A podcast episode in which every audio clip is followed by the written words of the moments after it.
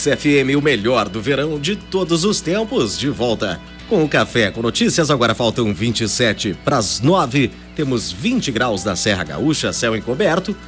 Nesse momento, espaço de entrevista aqui no Café com Notícias, Eduardo Borilli.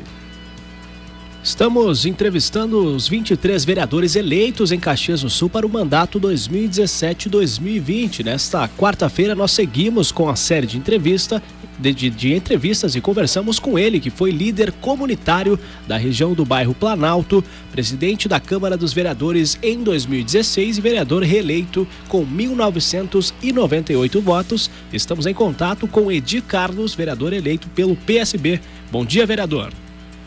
Bom dia, sempre uma satisfação de participar. Estamos sempre à disposição. Vereador, uma das bandeiras do senhor é a regularização das habitações na região do bairro Planalto. O que evoluiu nesses quatro anos do senhor uh, no primeiro mandato?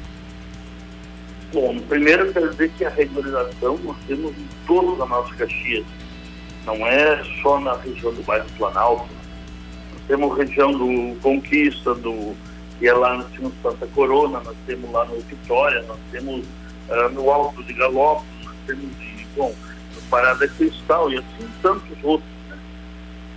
E nessas áreas aqui na região Planalto já teve um grande avanço, sim, que foi uh, o repasse do Estado do município. Nessa situação ali, era um terreno do Estado, né? e hoje já está, já é do município. Então houve uma grande. Uh, uma grande evolução. lembrando que tantas outras regiões que não são regularizadas, por exemplo, o bairro Vêneto, ali atrás da cantina Lunelli, é uma região que nós vamos, que eu quero poder ajudar bastante também a regularização, né? Então, o município, a administração, no último ano do prefeito Alceu, fez uma comissão formada em diversos secretários, então, onde a coisa andou, aos poucos, mas andou, né? Uh, também foi feito um acordo no Ministério Público, no final de 2016 ali, onde que no ano de 2017 aí pelo menos o, o município teria que apresentar um projeto da regularização uh, dessas áreas, então pelo menos da Vitória, uh, do bairro Vitória e do bairro Conquista. Então alguma coisa andou.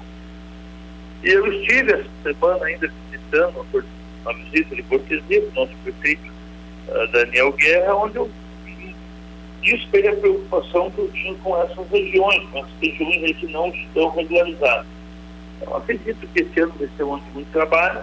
Uh, lembrando que o ano passado, 2016, por eu estar na presidência da Câmara, uh, muitos desses projetos eu não, não tive como tocar frente, eu gostaria tanto. Mas esse ano vamos trabalhar, vamos trabalhar com o prefeito, com junto com a Secretaria, para ver se nós conseguimos ajudar a comunidade. É possível estimar em, em quilômetros quantas áreas necessitam ainda de regularização, vereador? Olha, como eu disse, isso aí, na, na nossa, isso aí nós temos em, em todas as regiões de Caxias, então é, é difícil, é difícil estimar isso. Uhum. E, e, em 2015 o senhor conseguiu aprovar, né, já falando da questão da sua trajetória política ao longo do primeiro mandato, uh, conseguiu aprovar a criação do diploma aluno nota 10, tanto para estudantes do sexto ao nono ano do ensino fundamental da rede nacional que obtiverem excelentes desempenhos durante o ano letivo. Como é que esse projeto ficou parado ao longo desse ano de 2016, como mesmo o senhor disse, né, por ser presidente da Câmara? Como que ele está sendo aplicado já no município? Então, no ano de 2016, então nós tivemos a primeira edição do aluno nota 10. Então, foi, como foi a primeira edição, a gente, a, a comissão de educação da Câmara entrou em contato com a Secretaria de Educação, onde entraram em contato com os diretores de escola e de, todas as escolas que nós tivemos participou mais de 30 alunos. Então foi um, um foi um um negócio bem bom, sabe? Bastante um projeto que deu certo. Uh, Acredite-se que esse ano aí vai ter ainda mais escolas participando, então foi um projeto que é bastante valorizado pelas próprias escolas, pelos próprios diretores. Então foi um projeto muito bom. E sendo presidente da Câmara em 2016, vindo de um primeiro mandato, já quatro anos de experiência, qual foi o principal aprendizado que o senhor leva para os próximos quatro anos como vereador em Caxias do Sul? O primeiro, quando a gente é vereador, tá? Tu faz o teu trabalho, mas quando a gente é presidente, não está à frente da Câmara, a gente aprende muito, é um aprendizado muito grande. É ali que a gente vê tudo o que acontece na nossa cidade, tudo que acontece na nossa casa, na nossa Câmara. Então, eu tenho que dizer que o aprendizado é de muito luta, de muito trabalho, né?